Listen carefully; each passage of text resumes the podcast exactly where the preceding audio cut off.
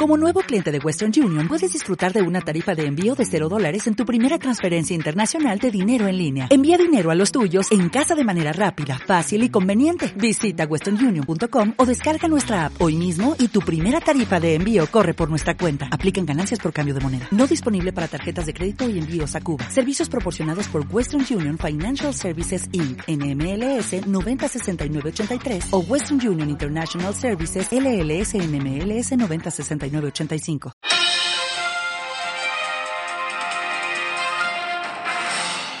Buenos días, os habla Mayayo en otro episodio de Radio Trail para carreras de Montana y hoy viajamos a China. Hace un año, un poco más, un año y tres días, el 22, del 22 al 23 de mayo de 2021, se produjo la peor eh, catástrofe de la historia de las carreras de montaña en el mundo. Fue cuando un eh, frente frío golpeó el tercer avituallamiento a 2.230 metros de altitud de la cuarta edición de la carrera del eh, Yellow River Stone Forest en Gansu, en China, una zona desértica eh, con karst, y atrapó a, a todo el todos los líderes del pelotón, pues 18 eh, hombres, 3 mujeres, entre ellos el, probablemente el mejor corredor chino, eh, Liao Jing, que además la organización les había dicho que mm, la carrera, esa cuarta edición, iba a ser también caliente y soleada y que podían dejar toda su material de abrigo y de tercera capa en el kilómetro 62 para cuando cayera la noche. Bueno, fue como la tormenta perfecta, ¿no?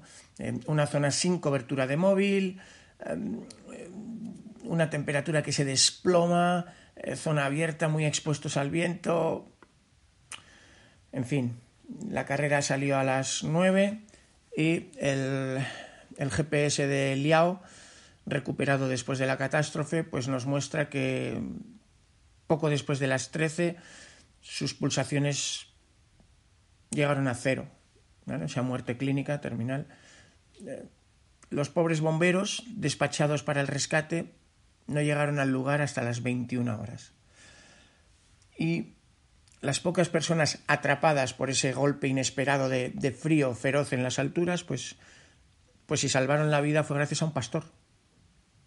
Un pastor que vio lo que estaba ocurriendo y que se la jugó él para salvarlos a, ellos, ¿no? Logró salvar a seis corredores, los llevó a su cueva. En fin, vamos a repasar eh, lo que ocurrió, por qué ocurrió y cómo ocurrió, hablando con China, con nuestro compañero Daniel Pérez Fernández, asturiano, que lleva muchos años viviendo allí, que lo ha corrido casi todo. Repasaremos también un aviso de catástrofe que ocurrió cuando en la meta del Hong Kong 100 de 2016 se desplomó también una ola de frío de bajo cero en Hong Kong, al borde del mar.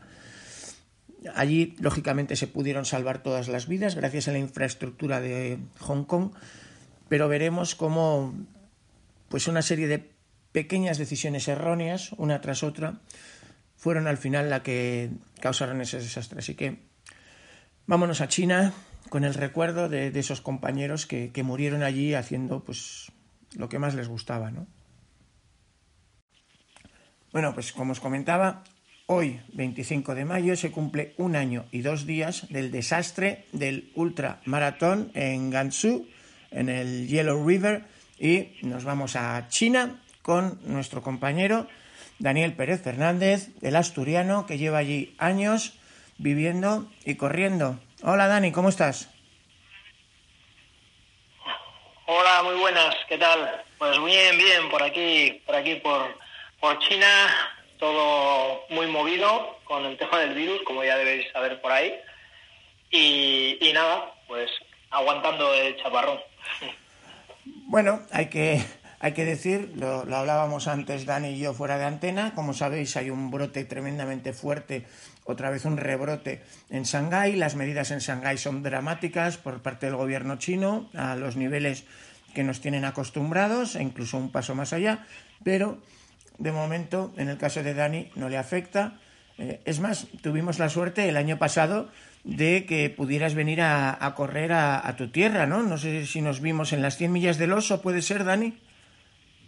Sí, efectivamente. Estuve en UTMB primero y luego a las tres semanas corrí en Asturias, ahí en mi tierra, eh, y allí nos vimos, a finales de septiembre.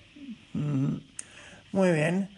Bueno, para los que no recuerden qué es lo que ocurrió, eh, pues entre el 22 y 23 de mayo de 2021, pues eh, había una, prueba en la zona del Yellow River Stone Forest, el, bosque de, piedra del río Amarillo, en la zona de Gansu.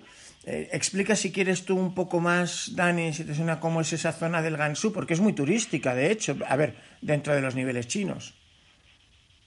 Bueno, a ver, esto, esto se, pues, se produjo en una zona que es bastante desértica, muy árida y que está efectivamente pues un poco promocionándose al turismo, al turismo chino, ¿no? Entonces pues organizan eventos y bueno, pues, para dar un, a conocer un poco estas zonas más, más remotas de China.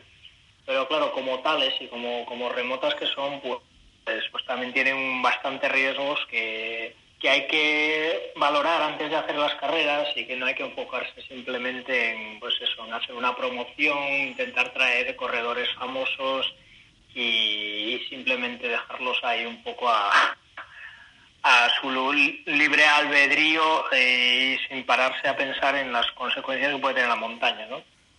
Entonces, claro, es verdad que, tuvieron la mala, la mala fortuna de que en unas fechas como son ahora, finales de mayo, hubiese una tempestad de ese calibre, pero claro, una zona que está totalmente deforestada, que no hay ningún sitio donde cobijarse, no hay refugios, no hay nada. Eh, los corredores justamente coincidió que esa tormenta, pues digamos que tocó, tocó tierra en, justamente en la zona más alta cuando pasaban los primeros corredores y tenían una, un recorrido entre los diferentes puntos de avituallamiento de, de más de 10 kilómetros donde no había absolutamente nada. Pues claro, estos fallos organizativos pues al final se pagan, pues, pues ya conocéis el resultado, ¿no? 21 vidas, que, es increíble que haya pasado esto y, que, tiene que servir para que no, no vuelva a pasar, ¿no? Sí, a ver, os, resumo para los que no, sé pues ese día pues salieron 172 personas, era una carrera de 100 kilómetros, estaba organizada oficialmente, era como decía Dani, pues bueno, lógicamente si se está intentando promocionar la zona, pues era el propio gobierno regional, la, prefectura de deportes del departamento de Beijing y el comité del Partido Comunista del condado de Jingtai que lo llevaban haciendo, además no era el primer año, Dani, lo llevaban haciendo desde 2018. Y... Sí, además este tipo, este tipo de carreras eh, tienen un componente extra que hace que, que, la gente vaya, vaya más, ¿no? Pues están patrocinadas por el gobierno chino y hay muchísimo dinero de por medio. De ahí que hubiese corredores de, primer, de primera línea, eh, como Liang Jing, y, y luego el resto de corredores que había, pues es que todos llevaban, llevaban premio. O sea, eh, simplemente por terminar, más o menos al cambio serían unos 100 euros que te daban simplemente por el hecho de terminarla. Luego los primeros premios, los primeros, segundo y tercero, no recuerdo bien los números, pero andaban entre 2 y 3 mil euros de, de, premio. Claro, este tipo de carreras pues son muy jugosas para gente como, como Lian Jin, por ejemplo, que se dedicaba exclusivamente a esto. O sea, en China en los últimos años con la, con la explosión de las carreras de montaña, pues se han pasado eh, corredores de, de, asfalto, corredores de élite con, con, tiempos en maratón súper rápidos, se han pasado a este tipo de carreras donde no hay africanos y donde pueden ganar mucho dinero. Entonces, eh, Lian Jin y otro tipo, otros corredores de China solamente se, dedicaban exclusivamente a correr eh, carreras de 100 millas, de 100 kilómetros, un fin de semana, otro fin de semana, otro fin de semana, y, vivían de eso, ¿no? Estaban totalmente profesionalizados. Bueno, lo que, como decía Dani, se produjo pues una tormenta perfecta, se juntó una organización digamos, que no, prestaba los niveles de apoyo a los que estamos acostumbrados en, el mundo occidental. Había, en teoría, una compañía de sports marketing, la Shenzhen Sports Culture Development, era la responsable logística de implementar la carrera para el Comité del Partido Comunista y para la Administración Regional. Pues eh, los 100 kilómetros eran por eh, una zona de lo que llamamos en España tipo karst, más o menos, como dice Ani, al sur del, desierto de Tenguer, pues con una zona de, caliza aluvial delicadita y en altitud. Pues claro, estaban entre 1.600 y 2.230 metros, lógicamente, ya sabéis.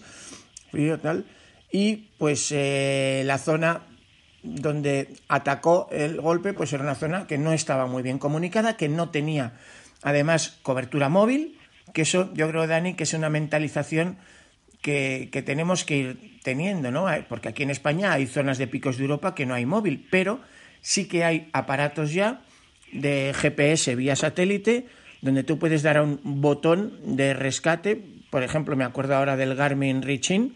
Entonces, a veces pensamos que con el móvil tenemos un botón mágico, pero, pero no siempre. Sí, yo precisamente he estado corriendo en esa zona, en Gansu, una carrera que, que estaba en una zona muy, muy remota y llevábamos ese tipo de dispositivos porque ahí evidentemente no había cobertura ni nada, ni nada que se le pareciese, o sea, no había prácticamente, podría decir, ni, ni, vida humana en, en aquellas zonas de, de 4.000, 4.500 metros y, y, sí que llevábamos ese tipo de dispositivos, pero claro, eso tampoco te dice nada, porque si al final no hay una, una infraestructura y un, y un realmente un plan para para este tipo de contingencias realmente el, dispositivo pues pues tampoco es la salvación no todo tiene que estar bien organizado desde, desde el punto uno hasta hasta el final no hmm. Bueno resulta que la noche antes de la carrera una carrera que llevaban tres años habiendo pasado sol y calor pues eh, la meteo estaba bien y al organizador pues se le ocurre que eh, va a recoger el material eh, que los corredores quieran para ponerlo en el sexto control, en el kilómetro 62, para que puedan recogerlo pues a mitad de carrera por la tarde antes de que caiga la noche. Así que mm, muchos corredores, que es algo, estos detalles se han ido sabiendo después, al principio no lo sabíamos, Dani, pues muchos, por eso muchos corredores que aunque en la lista de material obligatorio había cosas, pues aparecieron en la salida básicamente en, camiseta y pantalón y porque habían aceptado la oferta de la organización y tenían el kit de, de ropa nocturna pues en el kilómetro 60. Sin embargo, pues la meteo la noche anterior avisó a las 21.50 el centro de meteo que con el nivel más suave de una alerta pero por alguna razón mm, eso no se comunicó a los corredores, eso no les llegó y em, cuando salieron pues no eran conscientes de estos. Ah, la carrera empieza a las 9 de la mañana y resulta que, mm, joder, es que el tercer control mm, está a 2.230 metros.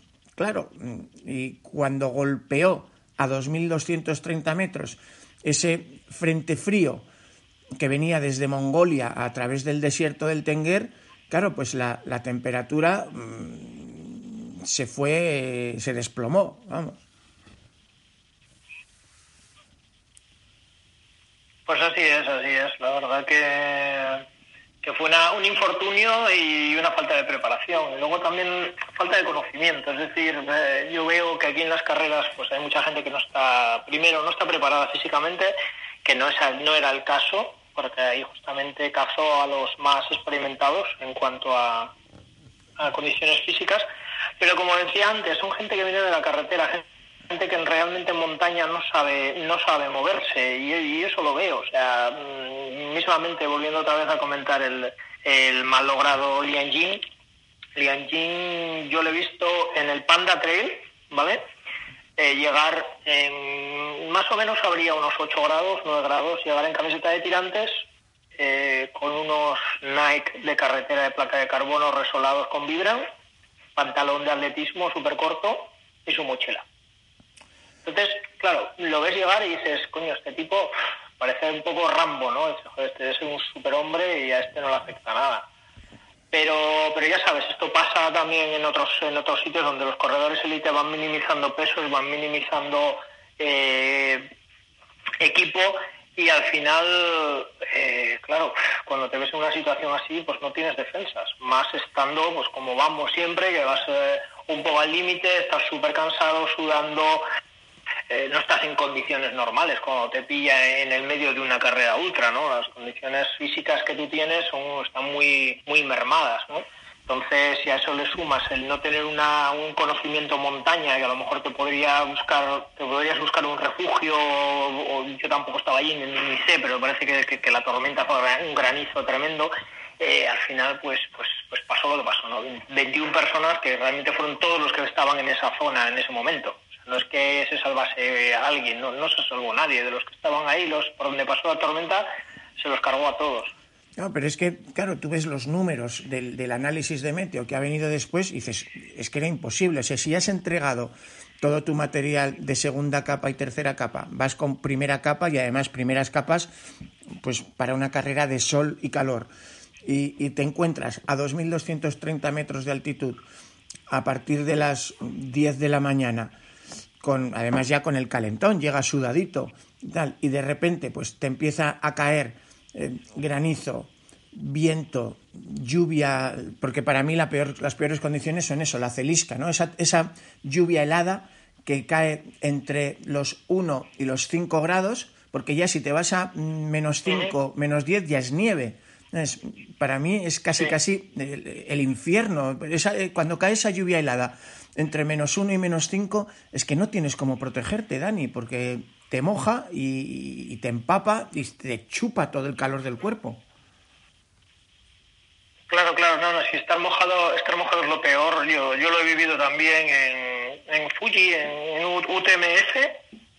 Eh, también nos, nos pilló una tormenta bastante fuerte, bajó la temperatura mucho, me mojé y ya aunque luego me puse, intenté poner capas, ya estaba mojado, ya era, ya no estaba a gusto, ¿sabes? Ya notaba como que tenía mucho frío. Y aquella carrera de hecho eh, que fue en 2016 eh, ya la de 100 millas yo corrí la, la corta de 72 creo que era por aquella época y se paró en el kilómetro 40 y pico. La de 100 millas se acortó ya desde el, desde el momento de la salida también a 40 y pico kilómetros y, recuerdo que mi sensación cuando llegué al, último al último punto de avituallamiento, que es donde cortaron la carrera, eh, fue como de alivio, ¿no? Porque llegaba, llegaba congelado, llegaba frío, no sé, llegaba muy incómodo.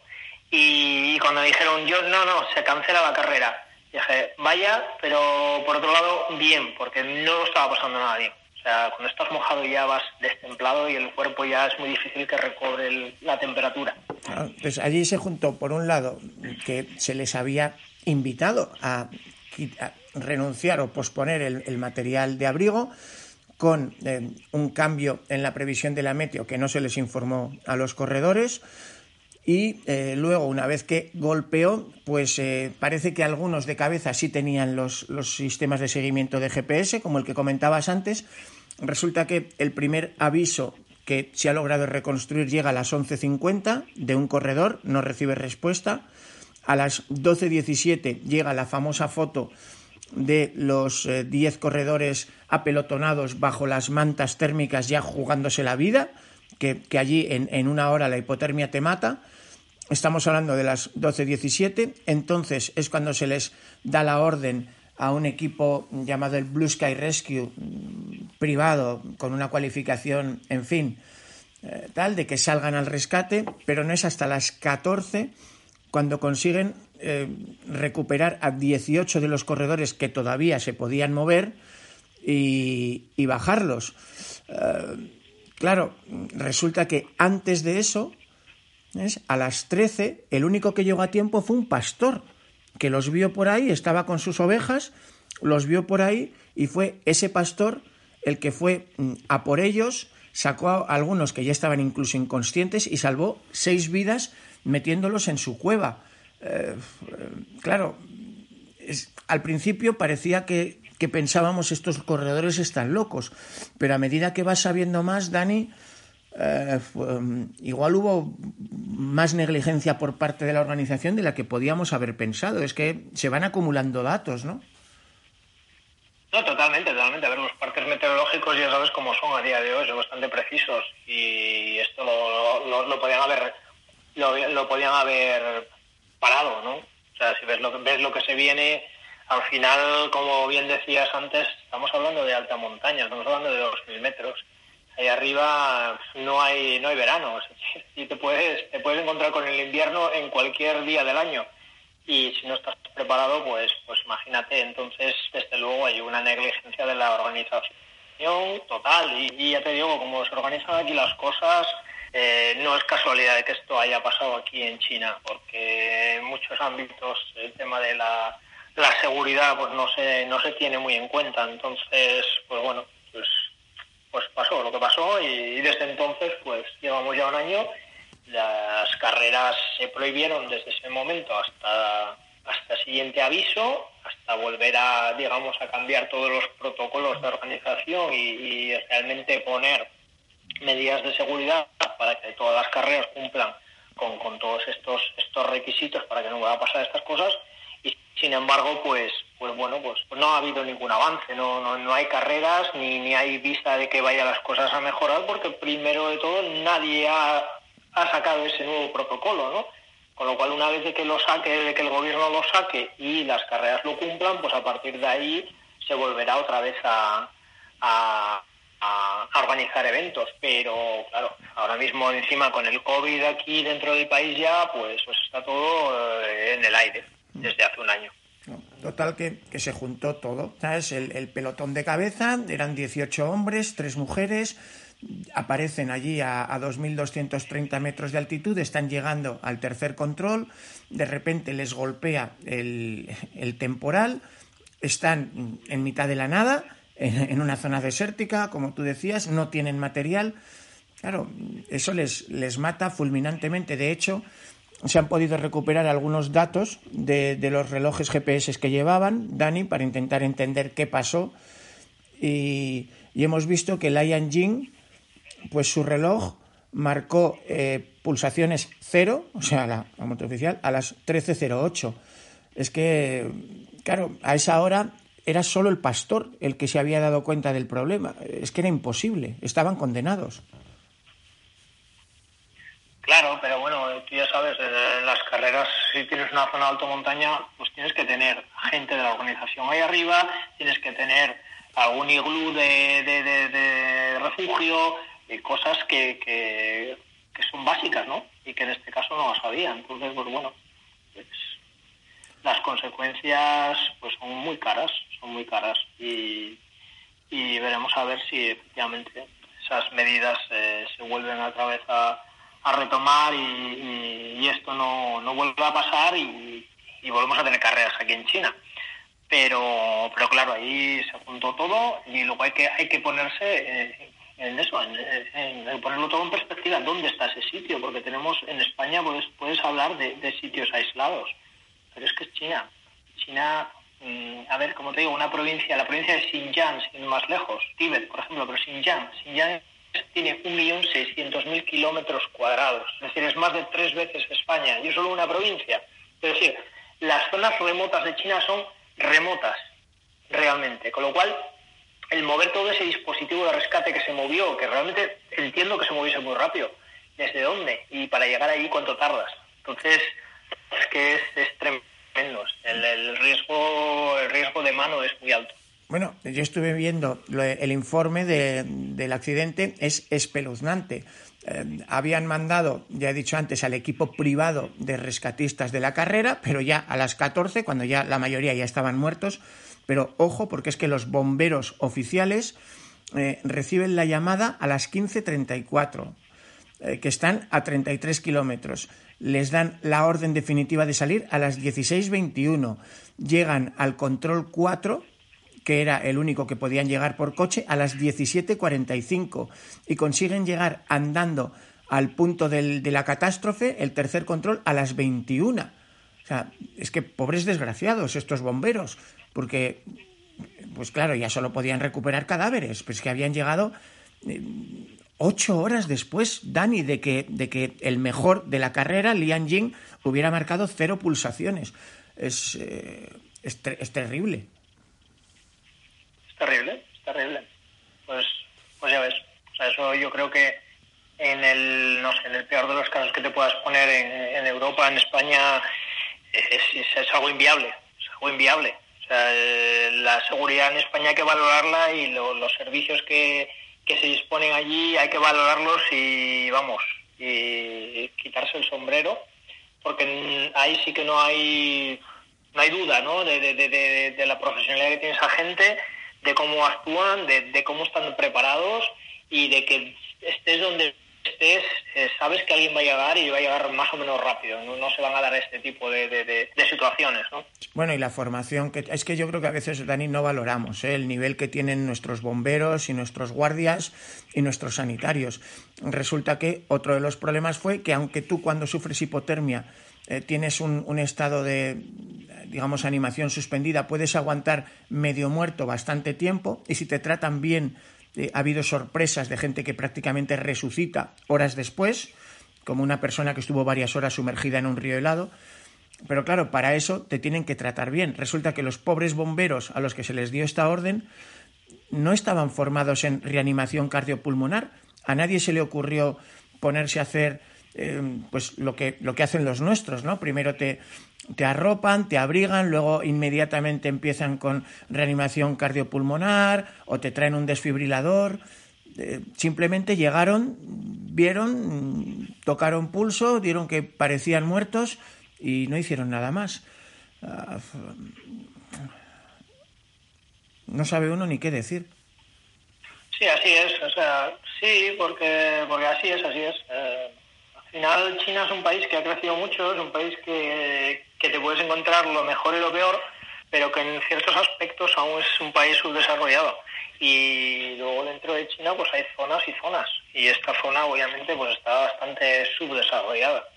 Con lo cual todo va en concordancia, los equipos, las, la infraestructura, etcétera, etcétera, etcétera, pues, pues estamos hablando de, de, un país subdesarrollado en este, en este sentido.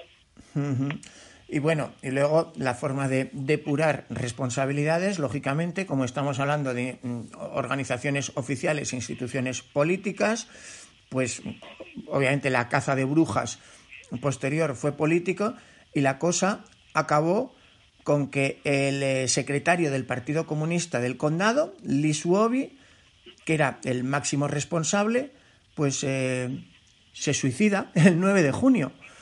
Eh, en fin, ya nunca sabremos mm, todos los datos de todo lo que pasó.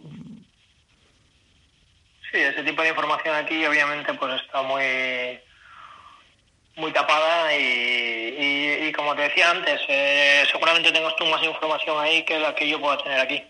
Entonces, pues, pues, pues, así son las cosas en, en este país pues te digo, a, a, nivel de acciones disciplinarias en el sentido amplio, los que fueron castigados de una forma o de otra, nada menos que 31 eh, personas de la administración eh, de, la, de, la, organización privada, pues ni, ni hablemos, ¿no? Y, y, luego a nivel político, como tú apuntabas antes, se tomó una decisión de deporte peligroso, no estamos preparados, lo prohibimos todo. Eh, fue el 2 de junio. Sí, eso es lo típico que se hace aquí en China. Sí, pero es que, si yo recuerdo bien, por supuesto, se ha prohibido todo el trail running en montaña y en desierto. Eh, por supuesto, se han prohibido las carreras de ultrafondo, pero es que incluso a los chicos del, del vuelo, el, el, vuelo sin alas, estos, los de los trajes y otros deportes de riesgo, pues por las mismas se han prohibido. Eh, un poco una reacción. ¿A día de hoy ya hay carreras o no hay carreras todavía, Dani, un año después? No, no, como te decía antes, no, no hay carreras, ni, ni las hay, ni se esperan. Es decir, mm, los pasos que tienen que seguir es, primero, aplicar las normas y segundo, que los organizadores las cumplan. Ahí, por, supuesto, seguramente las, las normas van a ser eh, terribles, van a ser incluso rozando el ridículo, porque aquí las cosas se hacen así, no se hace nada hasta que pasa algo, entonces ya son medidas no de prevención, sino eh, medidas de, después de la catástrofe y entonces son eh, medidas rocambolescas. Entonces no sé qué medidas tendrán, pero sí que es cierto que lo van a hacer así porque, porque hacen todo así y desaparecerán un montón de carreras que no podrán cumplir las normas, quedarán las carreras principales que estén bien organizadas y, veremos a ver cuándo, porque, porque de momento eh, todo está en, en stand-by, todo está pendiente de, de que se pongan a ello. Y como no es una prioridad, ni mucho menos, y esto es un deporte al final, pues igual que ahí, es un deporte minoritario, aquí más todavía, pues, pues quién sabe cuándo, quién sabe cuándo.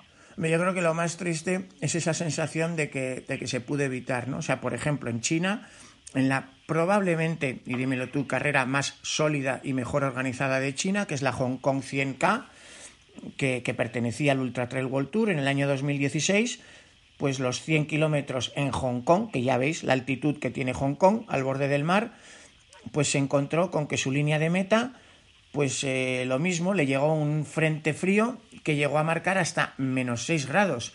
Y, era la meta. Y aquello fue, en fin, rocambolesco. Vale, gracias a las instalaciones y los accesos de Hong Kong se salvaron vidas, pero claro, 6 bajo cero en una meta después de 100 kilómetros donde se te forman, claro, placas de hielo sobre la ropa, eh, en fin, eh, fue un, aviso que por desgracia no, se tomó en cuenta.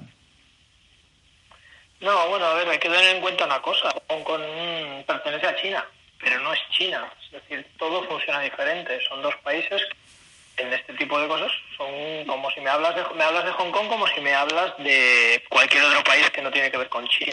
O sea, la organización de Hong Kong 100 es totalmente profesional, es una, una carrera que lleva un montón de años, luego cuentas, pues sí, vale, eh, en aquel 2000, creo que fue 2016, sí, sí 2016, enero de 2016, yo estaba en esa carrera, yo corrí esa carrera, y pues eso se dio que ese día justamente fue el día más frío de los últimos 70 años en un clima subtropical donde pues, bajar de aquí hablan de, de, one digit es decir de un dígito cuando hace mucho frío porque baja de la temperatura de 10 grados y eso es un pues dos días al año eh, que es como si hubiese en Madrid pues menos 7 menos 8 ¿vale? sin embargo aquella, aquel día eh, bajó de cero y aquí es súper húmedo, la, la, la, humedad aquí es, es, increíble, con lo cual se formaron unas placas de hielo eh, que efectivamente, como, como, como, como comentaba, las ropas, eh, los corredores llegaron con la ropa totalmente escarchada, con el pelo lleno de escarcha. Yo terminé antes, yo no, yo no llegué a, la noche porque acabé como a las nueve de la noche, hacía mucho frío. Eh, de hecho, había como cristales de hielo que, que, que caían del cielo arriba en, el, en, la última, en la última cima, que es la más alta de Hong Kong, que es 930 metros, o sea que tampoco es, es, es muy alta, que justamente ahora mientras hablo contigo la estoy viendo justo enfrente a mi ventana. Y y aquel día hizo mucho frío, pero claro, estamos hablando de Hong Kong, que te bajas de la montaña y a un kilómetro tienes una, una calle, tienes una casa, tienes algo, un refugio, no estamos hablando de, de, de, una de un sitio tan tan remoto. Y como te decía, Hong Kong es otra es otra cosa, no es China. Entonces no se puede no se puede meter en el mismo en, no se puede comparar igual que, que una carrera en China. Bueno, pero, pues pero bueno, que aquel día sí que, como dices, pues, pues se fue algo que no se esperaba, algo que, a, lo, a lo que no se estaba preparado, pero se, se solventó sin, sin, mayores, sin mayores problemas. Por eso, fue un, un, aviso que si se hubiera tomado en cuenta podría haber salvado muchas vidas. Eh, por lo que sea, la información no llegó a las personas que tenían que organizar carreras después o la administración, como tú dices, por ser dos países, dos sistemas, pues eh, no, no tomó medidas en el resto de China y ahora pues lamentamos esto, ¿no? Yo creo que también nos tiene que servir, Dani, para pensar despacio en qué carrera nos metemos, porque claro, aquí, sin salir de España, hemos visto casos espectaculares de buen trabajo. Yo creo que la, la Unmilla de hace unos años de hace tres o cuatro años, cuando llegó un tormentón feroz de mil rayos en una hora, que en dos horas habían recuperado a todos los corredores y los habían llevado al frontón de Beasain con duchas calientes, comida caliente y sus bolsas recuperadas de todas puertas, sería quizá la cara y la cruz, pues aquella desgraciada eh, Ultra Pirineu de hace creo que ya diez años, donde de los mil corredores que salieron, pues tan solo 200 llegaron a meta, los otros 800 tuvieron que abandonar cuando llegó un, un frente frío a bajo cero en la zona de New de Águila y en adelante, y la organización pues quedó absolutamente desbordada. O sea que, que en fin, eh, a lo mejor no debemos dejarnos deslumbrar por el glamour o el confete de una carrera, ¿no? sino bucear un poquito más en las garantías. Exactamente, exactamente. Yo creo que, que esto no hay que olvidarlo nunca y, hay, que, hay que tenerlo en cuenta como, como, como el primer punto a, valorar en una carrera. sobre todo ya hablando de, de, de, que vayas a estar en alta montaña. Yo no sé si esto hubiese pasado en otro sitio y cómo, cómo sería capaz de, de, gestionarse. Si hay una macro tormenta perfecta en mitad de, otros sitios, pero claro que, que la prevención y la meteo está ahí, los parques meteorológicos es algo que hay que mirar y esto toman buena nota en UTMB. Yo para mí creo que UTMB es un claro ejemplo de lo que se debe de hacer en este sentido. O sea, los tienen recorridos alternativos, si tienen que parar la carrera se para, eh, se ha pasado, o sea, eh, la meteo está eh, al minuto, al minuto, y saben perfectamente lo que va a pasar. El año pasado anunciaron que iba a hacer viento, que, que había que llevar gafas fotocromáticas, que podía pasar, y ahí fue el tonto, mí, o sea, a mí mismo, que si llevaba las gafas foto, fotocromáticas en la cabeza, porque no, no pensaba que iba, a que, iba a tener efectos y esto acabó pues retirándome en, en Italia porque los ojos eh, se me secaron y, no ve, la vista se me, se me nubló. O sea que al final creo que, que UTMB en ese sentido funciona, funciona muy bien y es algo con, con lo que los demás deberían de, de tomar nota, ¿no? Sí, sin duda. Además es, es, eso. Yo creo que tú has dado un ejemplo estupendo. Os puedo decir que un corredor tan, tan veteranísimo como el gran Sebastián Cheñó, cuando estaba peleando por un podio en UTMB, hacía temperaturas delicadas y cuando estaba apenas a, a 15 kilómetros de meta, creo que era ya pasado eh, la parte de Bayorcine, en el Col, pues eh, tuvo congelaciones en la córnea, no veía, es que no veía literalmente y tuvo que abandonar. Y, claro, es que hasta que no estás allí y ves a un tiarrón como Sebastián Cheñó, con toda la experiencia, que va ciego y que tiene que abandonar, ni os cuento la, la impresión, por eso, porque no llevaba una protección adecuada para los ojos, que hubiera sido algo tan simple como ponerse unas gafas que simplemente te quitan el viento y te arropan y tal. Pero claro, al final yo para eso estamos haciendo este programa, ¿no, Dani? Para poder compartir qué pasó, qué se hizo bien, qué se hizo mal y intentar que no vuelva a repetirse jamás. Sí, sí, correcto, correcto. Yo el tema de, de la seguridad en montaña hay que tenerlo todo muy bien porque al final, eh, por un lado es, tu vida y por otro lado, pues bueno, pues como a mí me pasó, ¿no? Que, que en UTMB, pues obviamente mi vida no estaba en riesgo, pero, pero no le di la importancia que tenía, no sentí que hiciese tanto viento que pudiese tener problemas y claro, eh, fue llegar a Comayer y ver que las luces tenían un halo de color, cosa que me extrañó, digo, ¿qué me está pasando? Salí de Comayer, subí Bertone y subiendo Bertone, eh, sabes que son como zetas, sí. yo llegaba al final de la zeta a la curva y me salía del camino porque no veía y de repente veía que no había camino que había una curva, que había una curva a la derecha y luego iba a la siguiente Z y me volvía a salir del camino porque había curva a la, izquierda. O sea, fue una sensación que me dejó, claro, yo no sabía qué me estaba pasando, yo lo único que veía era que, no veía bien, eh, los reflectantes de las marcas también eh, tenían un halo de colores, llegué arriba a Bertone, hablé con el médico y el médico me miró y lo primero que me dijo fue, mm, eh, creo que no te puedo dejar moverte de aquí eh, espera un poco, eh, me quedé ahí un rato, porque yo, claro, yo obviamente mm, veía que, sí, que tenía un problema, pero no sabía qué era. Luego me dijo que era porque las córneas se me podían estar eh, congeladas, se tenía los ojos secos y directamente me dijo que lo sentía mucho, pero que no me podía dejar continuar. Claro, era mi sueño, yo iba bien, iba al margen de la, de la, de, la vista, yo me estaba encontrando bien, iba remontando puestos, iba muy bien. Y claro, te dice, mira, es que no puedes seguir, pues no puedo seguir, pues me quedé allí, ¿sabes? Voy a volver otro año. Y te hice un favor, madre mía. Claro, claro, pero es que, pero, pero yo si él no me lo dice, yo sigo, ¿sabes?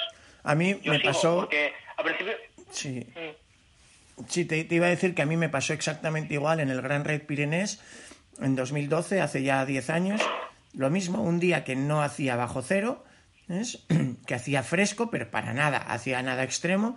Calculé mal, un eh, habituallamiento abajo me puse demasiada ropa, había una humedad bestial y sudé pues como un pollito.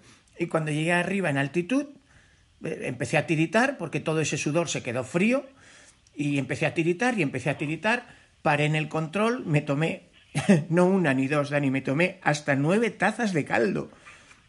Y, y seguí, yo pensando que, en fin, que ya lo he arreglado. Y menos mal que tuve la suerte que iba con un compañero corriendo, que además era el director del Gran Trail Peñalara, Felipe Treparriscos, y cuando llevábamos un cuarto de hora de salir del control, que se supone que ya has entrado en calor, yo seguía igual, yo seguía tiritando, y Felipe fue el que tuvo vista y dijo, mira Sergio, paramos, te acompaño andando a la Vitu y te quedas ahí quieto, pero ni se te ocurra seguir. Y, yo le discutía. Y, menos mal que él tuvo cabeza renunciar a su carrera, bueno, luego él siguió, pero ya no pudo acabar, y dejarme allí, porque es que hasta que logré dejar de temblar en el habituallamiento, pues pasaron otras tantos eh, tazas de, sopa y tres o cuatro mantas. Eh, dan miedo estas cosas, ¿eh? Cuando te pasan, Dani. Claro, claro, no. Yo principio, cuando no sabía qué me pasaba, yo estaba muy ocupado. Cuando él me dice que es eh, que se me secaban, se me habían secado los ojos por el viento, como que se me quitó la preocupación porque yo estaba pensando en que si me estaría dando algo en la cabeza o yo no sé, aquello era todo muy raro, ¿no? Que. Y en ese momento yo quería, digo, va, esto ya se me pasará, ¿no? Claro, todavía no había amanecido, eh, no sé, yo lo veía como que las cosas iban a ir a mejor, cuando amaneciese vería mejor lo que fuese, ¿no? Pero claro, no, no, es que no me dejó, el médico me dijo, no, no puedes, no puedes seguir. Y bueno, pues ahí me quedé y efectivamente estuve, estuve esperando como dos horas ahí en el, en el refugio, amaneció, eh, ya la vista se me fue mejorando porque ya los ojos volvieron a coger la temperatura normal y al final me llevaron el helicóptero al hospital de Aosta, que pues no sé, como 10 minutos más o menos, eh, hasta el hospital, allí me vieron, la oculista me dijo que estaba, que estaba bien, que no veía problemas, me dieron unas gotas que estuve tomando durante una semana y, ya me quedé bien, pero vamos, desde aquí hago, hago un llamamiento a todos los que quieran ir a correr UTMB o cualquier otra carrera. Creo que uno de los de las las cosas que hay que llevar en la mochila son unas gotas para la vista, ¿eh? Sí, no, es tan raro. También a Fernanda Maciel, por ejemplo, le ha ocurrido. O sea que, que bueno. Oye, Dani, pues muchísimas gracias. Ánimo con, con esa situación eh, tan particular en China. Sé, lo hablábamos antes, que estabas inscrito para volver a, a UTMB, pero ahora mismo todo en el aire, ¿no? Pues sí, bueno, estoy inscrito a CFF este año no me he animado a UTMB precisamente por, por las situaciones que tenemos aquí y pues estoy esperando, pero vamos, que si las cosas no cambian no voy a poder estar en, en Chamonix este año porque de momento los vuelos a China eh, prácticamente no hay, los pocos que hay están unos precios desorbitados, eh, luego están las cuarentenas, la posibilidad de contagiarse una vez que te vayas allí y como llegues aquí y des positivo, pues puede que te metan en un hospital, sabe Dios cuánto tiempo, con lo cual son muchos los riesgos. Entonces, eh, de momento, si no cambian las cosas, eh, creo que no voy a poder estar en Japón. Bueno, pues oye, mil gracias por compartir tu, tu experiencia en, en China.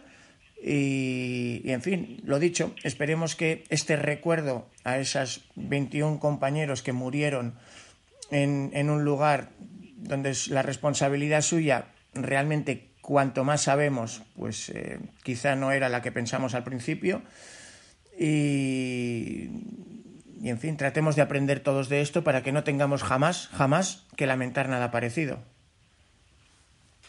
Pues así es, así es. La montaña siempre gana y, hay que, hay que concienciarse de que, de que el peligro está ahí. El peligro siempre está ahí y, hay que valorar, valorarlo por encima de todo. Bueno, pues cuídense mucho, nos vemos por las montañas. Dani, un abrazo. Un abrazo, Sergio, un abrazo.